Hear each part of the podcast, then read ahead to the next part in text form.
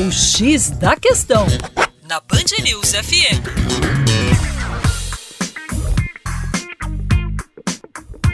Olá, ouvinte Band News, como vai? Tudo jóia? Com você, o Juninho Lopes, professor de Geografia aqui do Coletivo Terra Negra.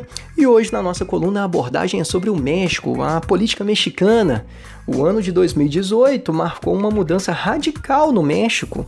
Pela primeira vez em 89 anos, um político que não faz parte do PRI, ou do PAN, que são os partidos historicamente polarizadores do México, venceu a eleição presidencial. Inclusive o PRI, Partido Revolucionário Institucional, nome bem contraditório, ficou no poder por 71 anos, de 1929 até 2000, em um período que foi nomeado de ditadura perfeita.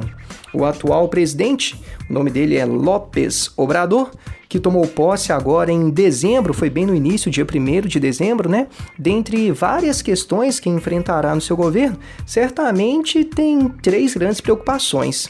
Primeiro, a questão da violência. No México, né, essa violência passa pelos conflitos de mais de uma década entre militares e cartéis de tráfico de drogas. É, inclusive, estes cartéis também lutam entre si, disputando certamente o mercado consumidor.